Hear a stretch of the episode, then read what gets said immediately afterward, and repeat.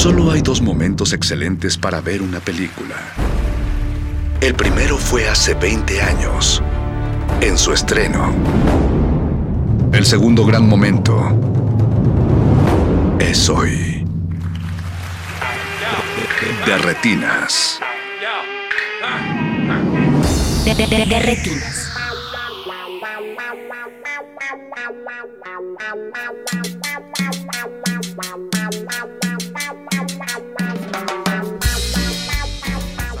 Buenas noches y bienvenidos a De Retinas. Mi nombre es Rafael Paz y como todos los martes me da mucho gusto que estemos aquí en el 96.1 FM de Radio UNAM para hablar de cine. Es también nuestro primer programa del año y pues quería darle la bienvenida, como siempre, a nuestro Jorge Negrete. ¿Cómo estás, Jorge?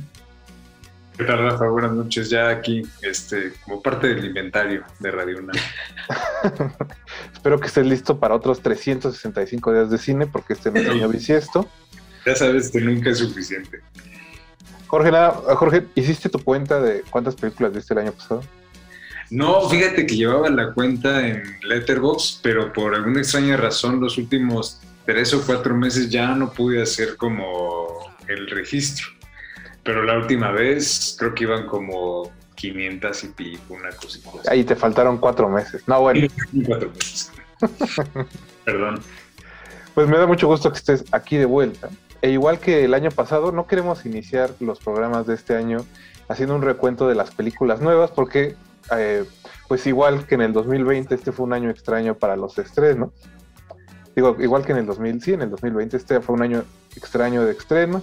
Hubo películas que no llegaron, hubo películas que ya venían retardadas y sí aparecieron, y muchas otras que vieron, se vieron en festivales, se estarán estrenando a lo largo del 2022. Entonces, hemos decidido hacer otra edición de las películas que redescubrimos o que descubrimos durante el 2021. Eso significa que son películas viejas que no hemos visto, que no habíamos visto o que ya habíamos visto y por alguna razón decidimos regresar a ellas. Y para eh, para este tema tan especial hemos decidido iniciar el año invitando a Mario de la Serna de Butacancha. Mario, ¿cómo estás?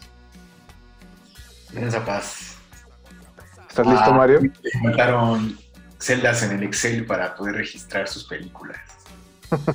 Se agotó eh, la memoria de, de Letterboxd. Está cabrón. ¿Tú, tú cuántas viste, Mario? ¿Tú sí llevabas la cuenta? Mm, pues más bien me di cuenta mientras estaba revisando la de ah, la de Winner Fortune que no registré varias del año pasado. O sea, pensé que la tenía registrada y, y naranjas. Entonces, mi cuenta tampoco es fidedigna. Muchachos. Le han fallado, ¿Tú ¿Tienes, Rafa, ¿tienes tu, tu numeralia? le han fallado la cinefilia más dura del Distrito Federal. Yo anoté 504 películas, lo cual quiere decir que vi 45 menos que el año pasado. Cual está bien, creo. Sí, sí. No mames, es un gran número. Casi, un- casi una y tres cuartos por día, quiere decir que sí, más o menos. No Hiciste la tarea. Hiciste la tarea. Sí, sí, sí. O sea, y noté que justo este cada vez veo menos películas nuevas, entonces quiere decir que este ejercicio es aún este más válido en mi caso. no sé lo que eso signifique, pero bueno, ahí está el dato. Y pues justo como Mario es nuestro invitado de esta noche, creo que él debería de iniciar este las hostilidades. Así que Mario, cuéntanos, ¿qué película redescubriste o descubriste durante el año pasado y que te dejó anodadado, estupefacto? o cualquier otro adjetivo calificativo que quieras utilizar. Pues las hostilidades comienzan con mucho amor porque fue los puentes de Madison, de, Uf. de Eastwood. Y nada, no mames, si yo puedo, si pensara en una película que define o enmarca el amor, yo creo que sería esa. O sea, es, es, es una belleza por todos los lados. Es, es potente, es dulce. eh, no sé, está muy bien delimitada. eh, es tanto estructural como en, en los cuadros que presenta. Está, es, una, es una maldita hermosura, es conmovedora. No sé, no puedo pensar en cosas bellas. Ya no puedo pensar en cosas bellas si no está Los Puentes del Madison. Un gran apapacho al corazón. creo que es eh, Cry Macho, que fue la película que Clint Eastwood estrenó el año pasado. Dio un buen pie a revalorizar su obra, no porque no falten películas de Clint Eastwood, ¿no? prácticamente hay una al año, sino creo que tiene cierto tono crepuscular que invitaba justo a mirar hacia atrás, porque creo que tú también volviste a ver los puentes de Madison y terminaste ahí. Sí, de hecho yo no, no recordaba mucho la película porque la vi creo que cuando estaba en la, en la preparatoria y obviamente como todo buen preparatoriano este, no aprecié en su momento. no quiero balazos. Las virtudes de la película y ¿dónde está Harry el sucio? ¿A qué hora se la va a balear? Pero eso nunca pasó en ese momento, pero estoy agradecido de haber regresado este, varios años después como este, a la película, porque justamente los adjetivos que agotan eh, sobre todo cuando te enfrentas a algo tan simple y tan sencillo como eso que hace Eastwood, que es eh, simplemente permitir que dos personas se conozcan y generen un vínculo tan, tan profundo y tan genuino que es sencillamente como un milagro. O sea, realmente creo que eh, son pocas las películas, digo, sabemos que hay muchísimas películas que tratan como de capturar esa esa especie como de magia que surge entre dos personas que apenas se conocen y que terminan teniendo un vínculo de por vida. Pero creo que en muy, muy contadas ocasiones llegamos a ver eso llevado como pasa aquí en los puentes de Madison. Yo solamente pensé como en otro ejemplo, que es este An Affair to Remember de Leo Macare. Pero también logra este, bellamente como esa, una, una sensación eh, similar. Pero pues, no sé, Rafa, tú, este, si también dejaste tu corazón se abriera los puentes de Madison. Yo, no pude ir a esa función y me arrepiento un poco porque justo como tú, Jorge, vi la película hace muchos, muchos años. Incluso creo que la vi en teleabierta, o sea, doblada y todo, con, ah, en el 5. con mi mamá o con mi abuela. Y la verdad es que mis recuerdos no son eh, muy claros, solo recuerdo a Clint Eastwood con su camarita andando ahí con una Meryl Streep que hasta donde recuerdo está bastante eh, lejana de estos tics que la han convertido en, la más nominada al Oscar, ¿no? Creo que es una actriz que con la edad ha tendido más al efectismo que al, que al trabajo actoral de otro tipo, justo porque creo que, bueno, eso pide la academia y eso piden en el Oscar. Y no, no, no recuerdo mucho más, pero tu texto justo que hiciste para Butacancha me dejó intrigado y la tengo ya otra vez ahí como en la lista de pendientes, que es una lista que nunca acaba, ¿no? incluso este, ni teniendo paperas puede acabar, ¿no? Decía que un día que me diera paperas acababa con todos los pendientes, lo cual nunca va a ser cierto. Pero justo creo que eh, hay, algo ahí eh, que también comparte con Cry Macho, la película que estrenó Clint Eastwood, ¿no? Este, estas relaciones que se dan de manera casi fortuita y que terminan marcando a las personas de manera permanente. Obviamente Cry Macho pues no es, no tiene la profundidad, por lo que leo en tu texto de, los puentes de Madison, pero tiene la misma calidez, creo, y que eso, al menos los tres, creo que lo abrazamos bastante en esa última película de Clinic. Bueno, la más reciente para no echar la sal, que también... Sí, sí, por favor, todavía queremos... Disculpen, disculpen, disculpen. Y solo, solo pensaría, digo, sumando a eso, que quizás sería una tercera buena función, ya que dijiste An Affair to Remember, con Doctor Shivago, que también tiene justo esta historia de amor en su centro y que puede contra el comunismo y el capitalismo y todo lo que se le atraviesa a la Europa del siglo XX y que queda ahí en nuestros corazones. Así que Jorge, con eso te toca seguir en esta rueda de la fortuna. ¿Qué película revaloraste? Pues eh, realmente es difícil porque eh, vi, vi, como bastantes películas y, es lo que en algún, momento, algún otro momento he comentado, que la elección en otro día puede ser como muy diferente dependiendo de la de qué tan fiable o traicionera sea como la memoria. Pero creo que eh, una película que recordé con bastante cariño fue Only the Lonely, pero yo no la había visto. Yo tenía muchas ganas de verla porque sobre todo me interesaba mucho como esta parte previa de Chris Columbus, el director de Mi Pobre Angelito, pero antes de Mi Pobre Angelito y de toda esa... Este, de toda la popularidad que le vino este, después, ¿no? Y obviamente el actor con el que trabajó de forma como mucho más estrecha fue John Candy. Es muy famosa, por ejemplo, la película de Mi Tío Bob o este, eh, Planes, Trains and Automobiles. Es, es muy famosa en Estados Unidos, no tan famosa este, en México.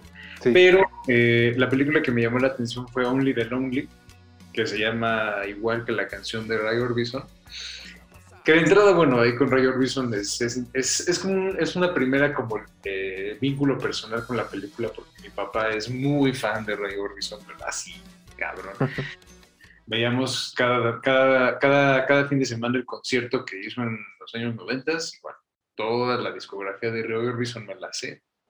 Pero A ver, bueno, a ver, a ver, cántate una. ahorita. Y este, y esta, y esta, y esta película es la historia como de un hombre que este, vive con su madre, que es, yo, el hombre es John Candy y su madre es ni más ni menos que Maureen O'Hara, la, la enorme actriz que este, estuvo muy presente en la filmografía de, de John Ford. Y que este, él interpreta a un, a un bombero, no, es policía, Policía. un policía, es un policía que este, no puede tener una pareja porque, ¿Por qué será? porque será, porque todo el tiempo tiene que estar cuidando de su madre. Y lo que vemos en la película son como todos estos ataques de ansiedad que le dan cuando siente que su madre puede estar en peligro.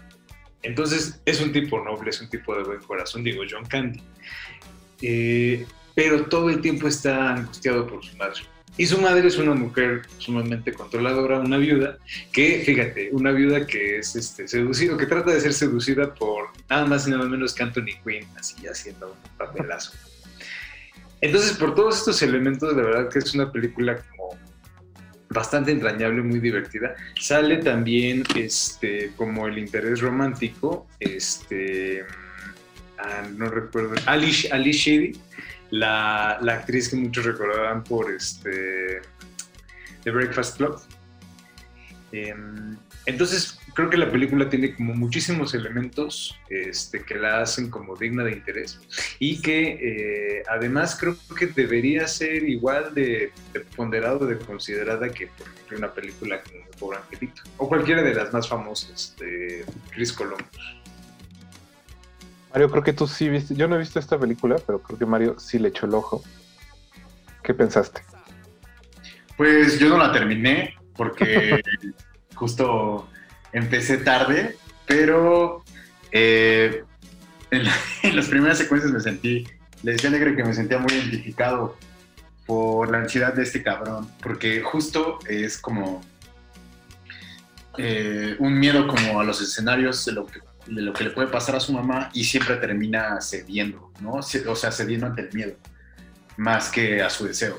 Y por otro lado, su mamá en un, en un control total, justo hace un espejo de, de creer que, que él puede también a- a- puede controlar o puede tener en control eh, la angustia acompañando a su mamá.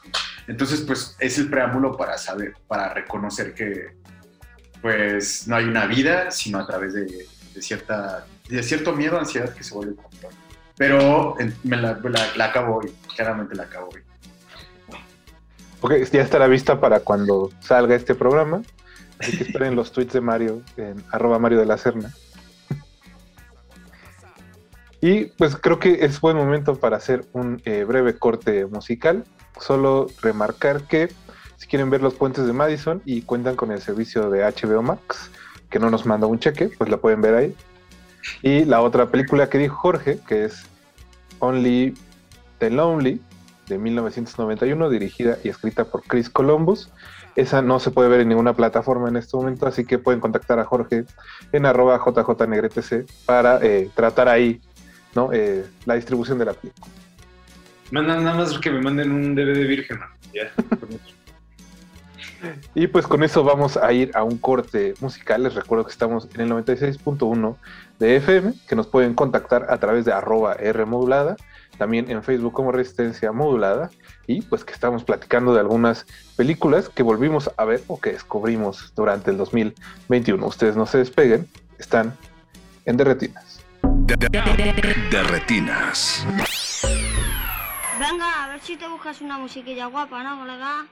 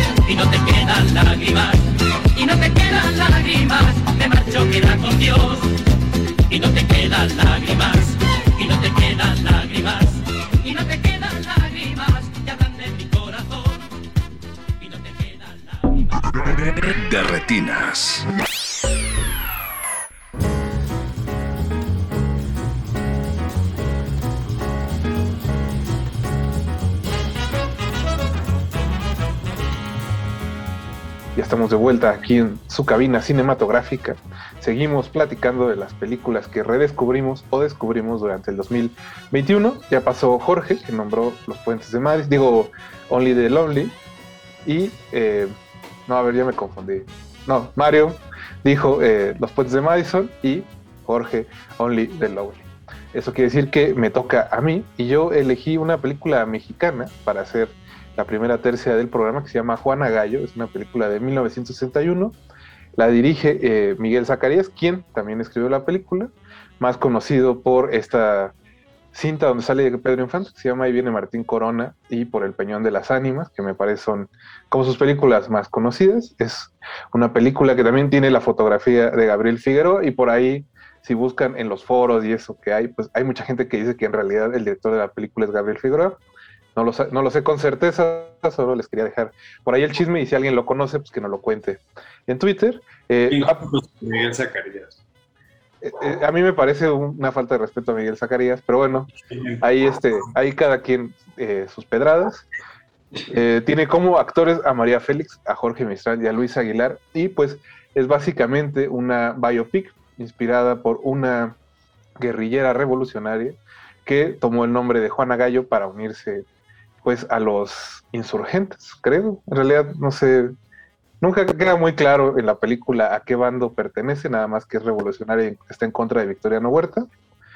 Y pues obviamente María Félix está increíble, ¿no? Como esta revolucionaria que lo puede todo y que controla a todos con la mirada y con sus vestidos. Y creo que lo más interesante, más allá de que, bueno, obviamente muchos historiadores dicen que esta no es lo, es, no, no es lo que pasó realmente con Juana Gallo, lo cual creo, les creo. les creo perfectamente que eso no fue lo que pasó. Pero bueno, eh, el chiste es que creo que al centro de la película hay algo muy interesante que se ve pocas veces en el cine de la Revolución Mexicana, que hay muchos ejemplos extensos, muchos de ellos, que es el, el cómo estos soldados tienen más miedo de ser vistos como herramientas de María Félix, como gente que depende de una mujer, que de morir frente a otros enemigos.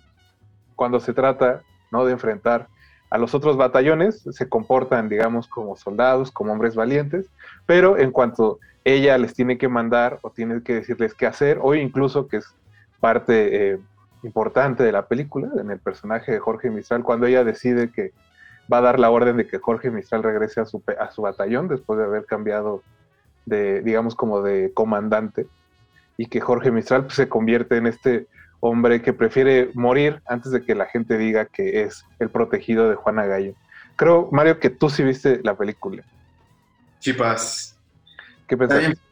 El guion tiene dos, dos, recuerdo dos líneas muy abrumadoras que la primera es como justo la transición de, de Angélica, ¿no? Angélica Sí. Albor, en Juana Gallo, cuando dice eh, Juana, Gallo, Juana Gallo aprendió a matar, y entonces cuando se vuelve guerrillera, igual en, una, en un contrapicado de bien poderosote, y luego cuando eh, termina asesinando al coronel o capitán que había asesinado, bueno, ella se convierte en soldadera, en guerrillera porque mataron a su papá y a su novio, eh, un sujeto del ejército. Entonces cuando termina eh, asesinando, eh, le dicen como, bueno, ya lo vengaste, ¿no? Ya vengaste a tu papá y a tu novio.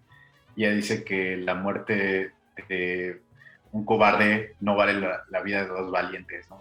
Es como, ah, muy bien. Y la- las, otras, la- las otras cosas que, que me gustaron demasiado es que las escenas de, las escenas de la guerra, eh, o sea, pues de la, pues sí, del, combate están muy bien, o sea, están muy bien concatenadas. Lo único que me molesta en toda la película es el diseño sonoro, o sea, hay un momento en el cine mexicano que de plano les vale madre, o sea, es como, no vamos a, me molesta mucho que, que, que con los caballos, o sea, los caballos van corriendo y hay disparos y no se escucha nada, ¿no? Entonces, Bueno, es una decisión artística, Mario. Sa- saludos a Leslie Solís y a, y a nos están escuchando. Y que dirán que es un, es un este, mal histórico el cine mexicano, su sonido. Pero por otro lado, lo que dices de, de- de Figueroa, me parece que aquí, o sea, sí siento que, que no se ve tan, se- no se ve tan imponente, ¿no? No sé si es el color, pero no, no deslumbra, o sea, justo no lo opaca. Me- No hay tantas postales, sí, eso sí. Ajá. Justo la narrativa termina por imponerse a lo, a lo pictórico y eso, eso también me agrada, porque justo si todo Gabriel Figueroa es como, güey, todo es, es la, lo plástico, pues no sé, como que termina por ahogarse la película misma. Y aquí no, aquí va bastante bien. Eh, incluso la parte en donde ella termina, donde María Félix termina como por eh, tratar de complacer cierto gusto masculino, esa transición también no, es- no es maniquea. Eso también me entusiasmó porque termina, termina no cediendo ante esas, pues digámosle, necesidades, ¿no? Sí, esas escenas de los vestidos cuando surge la María Félix de la vida real, ¿no? Obviamente porque cuando empieza la película, Ángela es una mujer pobre, es una campesina, como dices, ve que asesinan a su padre y a su novio, y conforme avanza la película y ella crece en poder, sus vestidos también van cambiando, ¿no? Pasa de ser esta campesina a ser una campesina con su rifle y con su, con su, ¿cómo se llama esto? Donde cargan las balas. Eh, bueno, no importa. En la cartuchera. Y empieza, ¿no? Como a sumar elementos conforme va avanzando en rango, porque también eso, ¿no? Obviamente, al- cuando empieza la película, nadie cree que esta mujer pueda ser una buena estratega, por ejemplo, el, personaje de Luis Aguilar, lo primero que trata de hacer es ligársela, en lugar de hacerle caso de cómo debe ser la batalla, lo que pasa es que el batallón de Luis Aguilar termina eliminado y el que conquista la hacienda es el de María Félix porque ya tiene muy alineados, ¿no? A todos sus muchachos. Creo que es, es- hay como elementos pictóricos muy interesantes y que, como decía, a menos de que Jorge me quiera corregir, creo que pocas veces hay figuras revolucionarias femeninas, o sea, pero verdaderamente, digamos, como mujeres que no son solo acompañantes de los soldados en las películas de la revolución. No, pues muy pocas. a lo mejor puedo pensar únicamente en la, en la cucaracha. Pero no, ninguna otra. Así, así como Juana Gallo. Bueno, es que como Juana Gallo, ninguna, ni la de la vida real. ni, la que, ni la que existió. Pero bueno, eh, Mario, pues no sé si quieras agregar algo más antes de que te toque otra vez dar tu turno en estas películas que redescubrimos. Ah, bueno, antes de eso, eh, decir que pueden ver Juana Gallo en YouTube y en el servicio de Prime Video, que es donde yo pude echarle el ojo, pero bueno, si no tienen Prime Video, está en YouTube, solo tienen que poner Juana Gallo 1961 y sale la película completa. Y pues eso, Mario, no sé si quieres agregar algo más antes de pasar a tu siguiente turno. Eh, no, más bien medio técnico que ni es técnico, pero me, me entusiasma cómo, cómo iluminaban, ¿no? O sea, recuerdo mucho la escena donde María Félix está cenando y tienen ahí un, un, soplete, ¿no? Que era una, o sea, es una vela, pero es un soplete, o sea, se ve, se ve tremendo la, o sea, seguramente estaba sudando increíble, ¿no? O sea, es una vela de cebo. Justo, ese tipo de iluminación es como, sí, no, la gente no se agüitaba, ahora siento que es muy, muy delicado el asunto. Es, es, otro cine mexicano, diría yo. Pero este, bueno, pues eso, Mario, te toca otra vez tirarle a la rueda. Sí, vi, eh, este año vi justo... ¿Jean? Jean. Jean. Jean. Disculpa. Jean, s'il vous plaît. Por favor. Estaba pensando en la de los X-Men, pero no. Jean. Jean Grey. Eh, está, eh, vi de, de, Dumont. Juan, la Y- Juana de Arco de, de Dumont. Ajá, Juana de Arco de Dumont. Que es la Eh, segunda, la segunda parte, ¿no? Es la segunda parte. Sí. Sí, la primera es eh, Janet y esta es la segunda. Van a ver. Y es una maldita locura. O sea, una, una cosa tremenda. Y, y justo fue a partir de, de Franz, porque justo Franz fue una maldita locura que, que creo que sigo sin entender. Que, de, de hecho, sentí, sentí algo muy similar, o sea, guardando las distancias, pero sentí algo muy similar con, con Pereda. O sea, hay, hay un desconcierto Ah, en, en las películas de Pereda que, que me llevaron a, a este sentimiento de, güey, estoy entendiendo la narrativa, estoy entendiendo todo, pero de repente en Pereda es mucho más, más, más gráfico, o sea, mucho más explícito más bien, pero en, en Franz es, o sea, hay algo que está como velado, ¿no? Eh, y entonces pues me fui para atrás y, y la cosa que me, que me entusiasmó mucho pues precisamente fue Juana de Arco, porque además es un, o sea, aparte de, toda la temática que es eh, principalmente político, religioso, pero, o sea, religioso, pero creo que también en una beta muy mística, eh, desde la infancia. Además de eso, las intervenciones musicales que, que pasan en, en Juana de Arco están, justo, son disruptivas. Al parecer no, no se sigue de una narrativa como lineal de, ah, bueno, esto nos va a llevar a tal lado, pero sí nos despliega otra serie de sensibilidades. Y a mí me, me entusiasmó muchísimo eso. Y pues la actuación, la actuación de... Ah, Leslie Platt. Ajá, Leslie Platt. Es, es, es- es tremenda, ¿no? O sea, es una morrita que, que tiene muchas.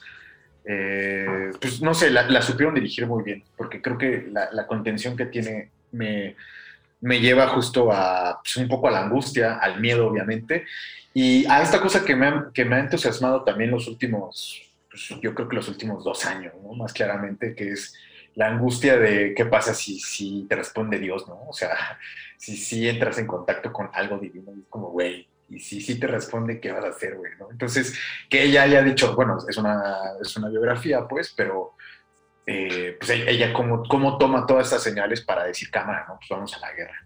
Y todo el juicio, el juicio está muy bien, el juicio tiene argumentos eh, teológicos muy, muy potentes, y visualmente también me entusiasma mucho. Me entusiasma mucho en estos, estos lugares como muy, no desolados, pero sí muy amplios, ¿no? Como siempre tratando, no sé si siempre, pero sí, sí poniendo lo humano en, un lugar, pues creo que le corresponde, ¿no? Que es pequeño al final. Entonces, sí, Dumont está súper, sumamente pesado. Es un, güey, está muy pesado. Yo lo- debo decir que vi Janet, que es la película anterior, y me, me costó un poquito y decidí dejar eh, Jan para después, ¿no? En la banca. Es como cuando tiene que entrar tu tercer portero. Ahí está esperando para cuando la necesitemos, pero no he decidido darle entrada, así que le cederé el micrófono a Jorge Negro. Bu- Pues em, fíjate que yo igual que tú no, no fui no fui muy este no, no, no, no pude como apreciar mucho como las virtudes que otros encontraron en Janet. Me pareció como muy estridente, muy este ¿cómo se dice? Eh, tuve como poca tolerancia realmente. Y cuando, cuando vi este, Juana de Arco, este, entré igual como con muchas reservas, pero también con la idea de que rara vez Dumont hace las mismas cosas, incluso de una película a otra. Sí. Aun cuando parece haber como una conexión temática o cuando, incluso por ejemplo, de Petit Cancan a Petit Quan Quan, hay una serie de diferencias como muy, muy importantes eh, que hacen que cada obra se distinga la una de la otra. Pero todas formando parte como de un, de un continuo, como una, una exploración ahí como muy, muy, muy peculiar y cada vez más compleja que hace este Dumont de varias cosas. Pero específicamente en Juana de Arco, como toda esta distancia que se marca con las adaptaciones precedentes, la de Dreyer, eh, la de Bresson, la de Rossellini. Pero eh, aquí partiendo justo como decía este, Ignil, de eh, esta parte como mucho más mística, no tanto religiosa, pero ya digamos como entrando a otro, este, a otra especie como de campo, ¿no? Algo ya como más, este, sobrehumano, de alguna u otra forma, que también tiene resonancia con, con Franz, que fue la película que, este, que salió el año pasado, y es que sí existe ahí, creo que un algo que va mucho más allá de lo evidente, ¿no? Y de lo que, de lo que está en las imágenes, porque sí, sea, todo está claro, todo está hasta cierto punto transparente, ¿no? Pero hay una, hay una cualidad ahí como inacible, eh, extraña, que, que creo que es lo que le da la, es, es la, es la, eh, digamos, el, el motor y la potencia de, de las películas de Dumont. Ni siquiera, ni siquiera sé si el mismo Dumont sabe qué es eso, pero lo encuentra siempre. Bueno, para agregar, antes de ir al corte musical, pueden ver eh, Jan, si no me equivoco, en Movie, que es donde estaba hasta la última vez que chequé, creo que sí estaba en Movie. y si no, pues pueden contactar a nuestros amigos de Interior 13, que son los distribuidores aquí en México, para que les cuenten dónde es que pueden ver Jan o Juana de Arco. Y con eso vamos a ir a otro corte musical. Ustedes no se despeguen, seguimos aquí en Derretinas. De retinas. Heaven sends a song through its doors, just as if it seems to know I'm exclusively yours. Mm. Knowing this, I feel but one way. You will understand it too in these words that I say. I'll close my eyes to everyone but you. And when I do, I'll see you standing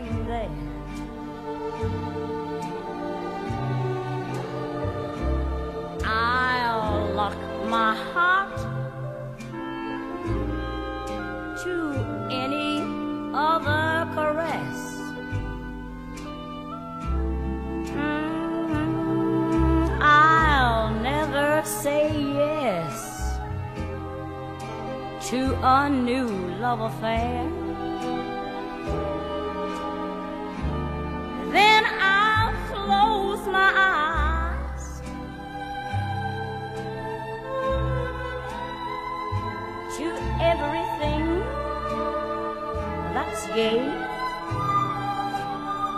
If you are not there, ah, to share each lovely day.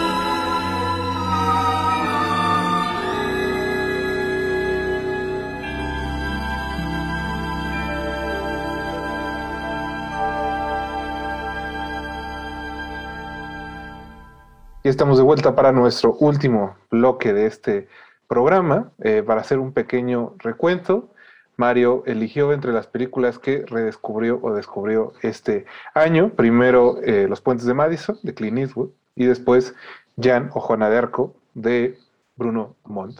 Jorge, en su primer turno, eligió eh, Only the Lonely, una película de Chris Columbus, y yo elegí Juana Gallo. Eso quiere decir, Jorge, que te toca otra vez elegir. Bueno, pues para mi segunda elección eh, me fui por algo que tiene poco que vi. Fue en la Cineteca, también fue una primera vez. Ujú. Yo ya había escuchado como de esta película justo cuando, cuando salió. Este, sobre todo recuerdo mucho, es, la, la película es este, Sunshine, de Isvan Sabo, el director húngaro. Eh, yo recuerdo mucho que la película en su momento eh, fue como muy, muy celebrada, por, sobre todo por la actuación de Ralph Fiennes. Eh, y el hecho de que durara tres horas, pero obviamente yo teniendo en ese momento 11 años no iba a ver una película de tres horas, por supuesto. Entonces, y este, esa película se perdió, se perdió como muchas otras. Eh, Sabo se quedó trabajando en Hollywood. Este, recuerdo que vi de él después la película de Bing Julia, que es una película que hizo Annette Bening en el 2004. Este, y como que se quedó mucho en esa, eh, en esa beta de Sabo, ¿no? que, del que yo tenía como muy pocas nociones, sobre todo creo por Mephisto, ¿no? que es una película que varios vimos el cartel, pero pocos vieron la película. Y, y muchos la vieron pensando que era de terror. Sí, además cuando es creo que una cosa relacionada con teatro, si mal no recuerdo. Este, pero justo esta película de Sunshine, eh, aprovechando que, está- que iba a ser exhibida este, en 35 milímetros en Cineteca, dije, bueno, siempre es una buena oportunidad para, para, este, para, para indulgencias fetichistas, ¿no? Entonces, ya cuando llegué, finalmente vi la película, pues quedé como bastante sorprendido. Es, es una película justamente como de tres horas. Es una... Sí podría a lo mejor decir que es una superproducción para su momento, con un elenco que ahorita pues ya son mucho más populares. Está este, Rachel Weisz, está... eh, ay, eh. Sí, Ralph Fiennes, eh, Mark Strong, este, muchos actores británicos que ya ahorita están como mucho más, este, son mucho más famosos. Este, La primera tía May. Ah, Rosemary Harris, este, la primera tía May, dos, dos años antes de, este, de que interpretara a la, a la tía May. Y es esta historia que abarca como tres generaciones distintas de, este, de hombres, abuelo, padre e hijo, en la, en la Hungría contemporánea. Entonces inicia como a finales del siglo XIX eh, y el título viene como de, este, de esta bebida que preparan en la familia eh, de la cual la receta está en algún lado en la, en la casa, pero mm, esa, esa receta está como perdida, o todos saben que está ahí, pero no, este, no saben exactamente dónde Es está. como su Rose Bowl, ¿no? Ándale, exacto, justo, no, no, no puedo haberlo dicho mejor, es como su, su Rosebud, que va de una u otra forma como llevando eh, tanto la historia de Hungría como la historia de estos, de estos tres hombres este, por diferentes como facetas y diferentes fenómenos. Y creo que la película no es, no es, no es monotonal, sino que justo cada uno de esos bloques tiene como una identidad visual, rítmica, plástica, eh, incluso actoral eh, diferente. Hay estilos de actuación como diferentes, porque creo que Chavo es un, es un cineasta como muy, muy, muy agudo y muy sagaz al momento, sobre todo como de dirigir actores. Porque Ujú. digo, descono- desconozco mucho como de su filmografía, pero lo poco que sé es que sí es un hombre que se, le interesa mucho como el teatro.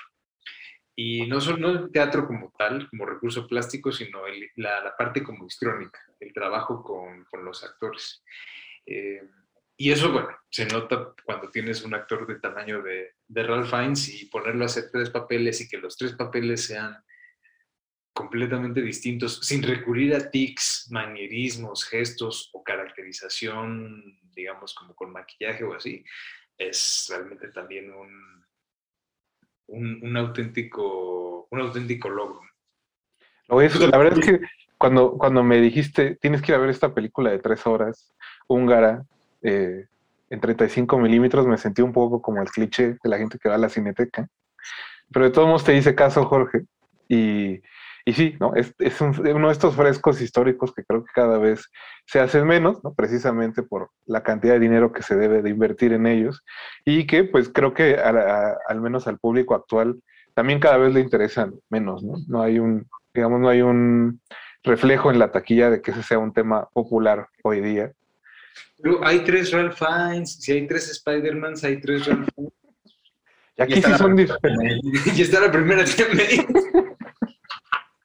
Y la mamá de, de Scarlett Johansson, de la viuda negra, que es Rachel White. Ah, Güey, ahí multiverso, carnal. Es que es lo que no saben, que ese es el cine que le gusta a Kevin Feige. Pero bueno, o sea, agregar eso, ¿no? Que sí es este. Es toda una experiencia esta película, porque justo creo que ya no se hace ese tipo de cine, ni siquiera en Europa. El día que la vi, recuerdo que le, le decía a Leslie, a Leslie Solís, que hubo un, momento en que si ibas a los cines de arte que había en la Ciudad de México, ese era el cine que te encontrabas. De ese había dos, tres películas al mes, ¿no? Ni siquiera al año, había dos, tres películas de ese tipo al mes.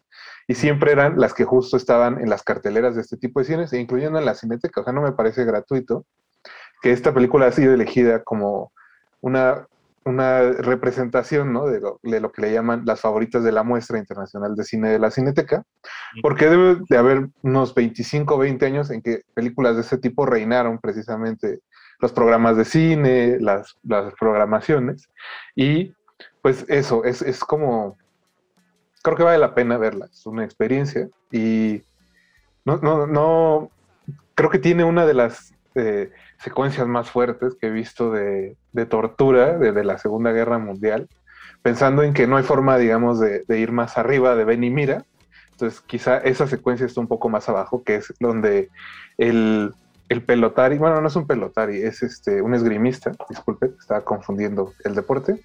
Eh, el esgrimista que interpreta a Ralph Fiennes, que es la segunda generación, si no me equivoco, eh, queda en un campo de concentración y parte de su orgullo es que logró asimilarse no solo como húngaro, sino como parte del sistema que no que estaba fuera, digamos, de la comunidad judía para los húngaros gracias a su habilidad con la espada, ¿no? Es un esgrimista que, que ganó una medalla de oro, eh, eso no lo investigué si era real o no, pero bueno, que ganó la medalla de oro con su equipo de esgrima durante las Olimpiadas de Berlín, enfrente precisamente de Adolf Hitler, ¿no? Entonces, cuando él llega al campo de concentración, él cree que eso lo va a salvar y que su orgullo como deportista y como esgrimista es lo que lo va a hacer salir adelante, como lo ha, hecho siempre que pelea, digamos, con su espada.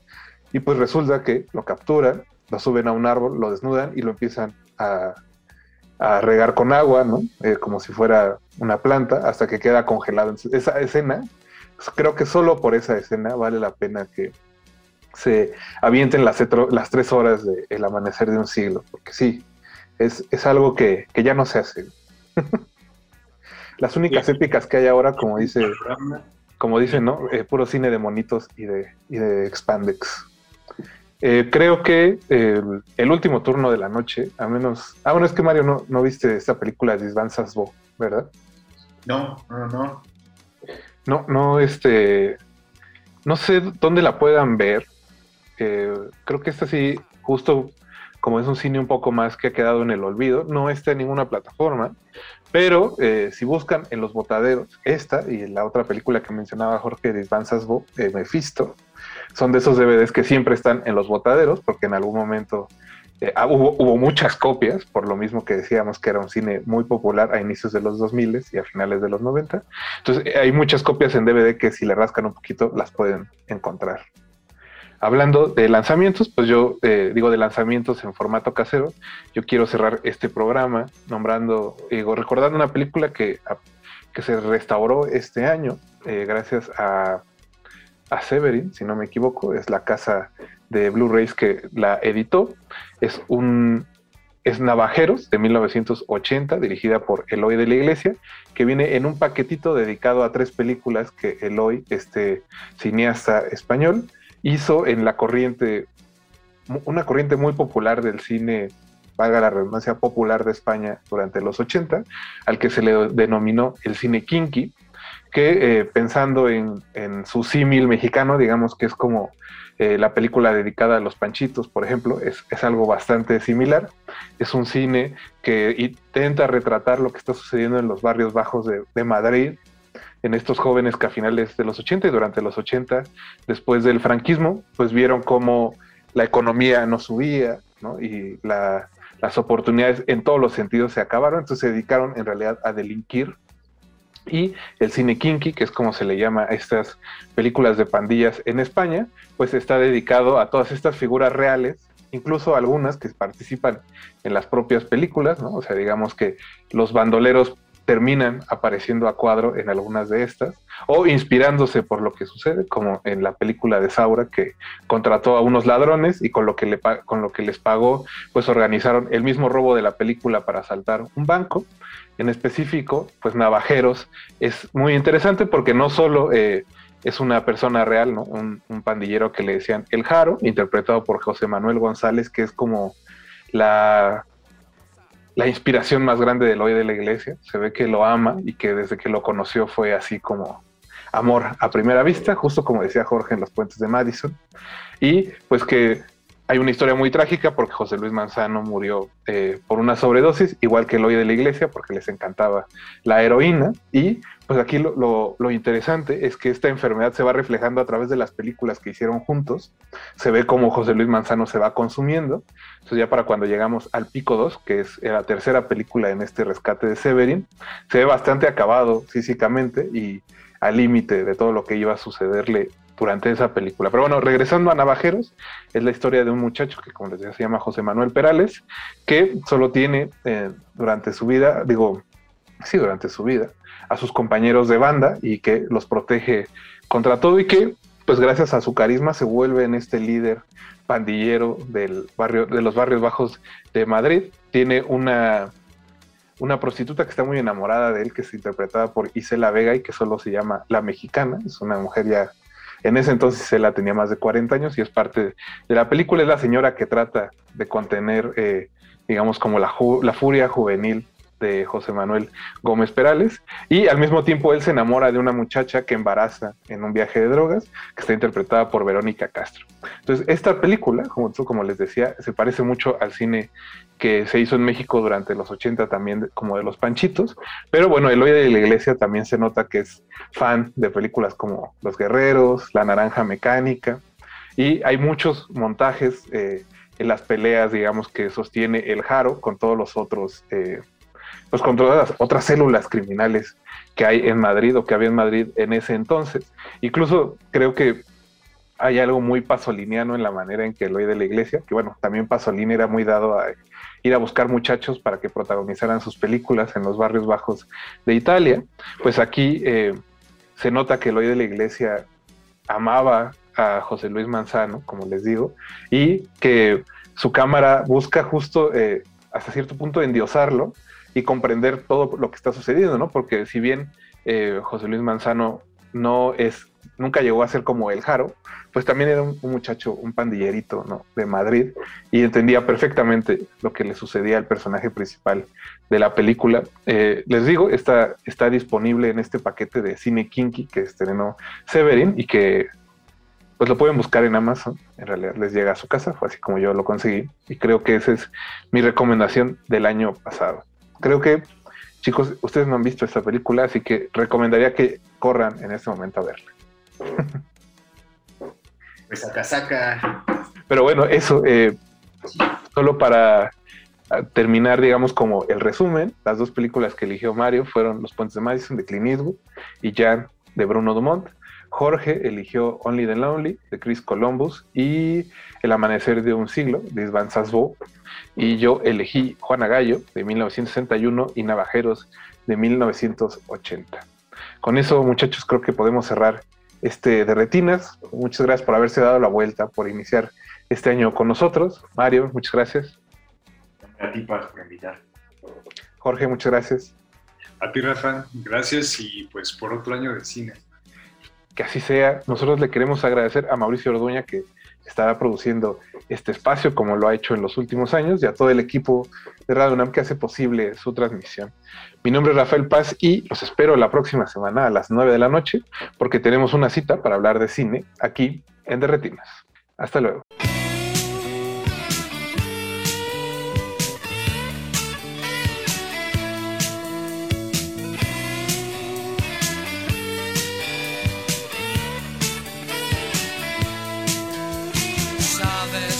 Si me dejas, muy triste me quedaré. Tú sabes que si me abandonas, tal vez me pueda perder.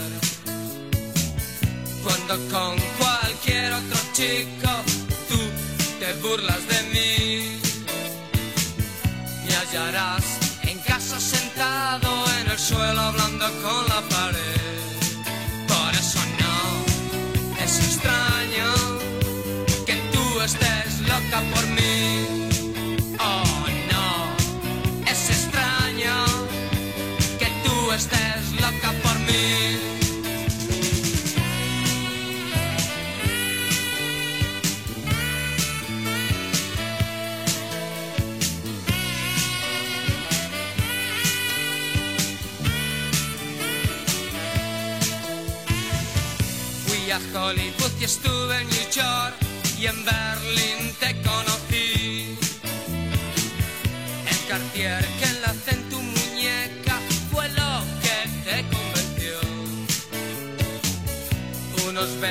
Y algunas promesas te esclavizaron a mí.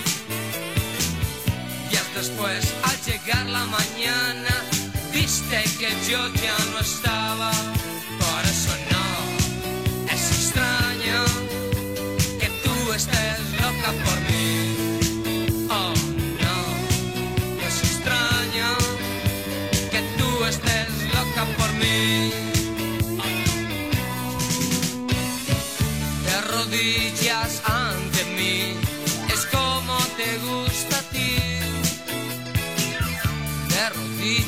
Por detrás, es como te gusta más.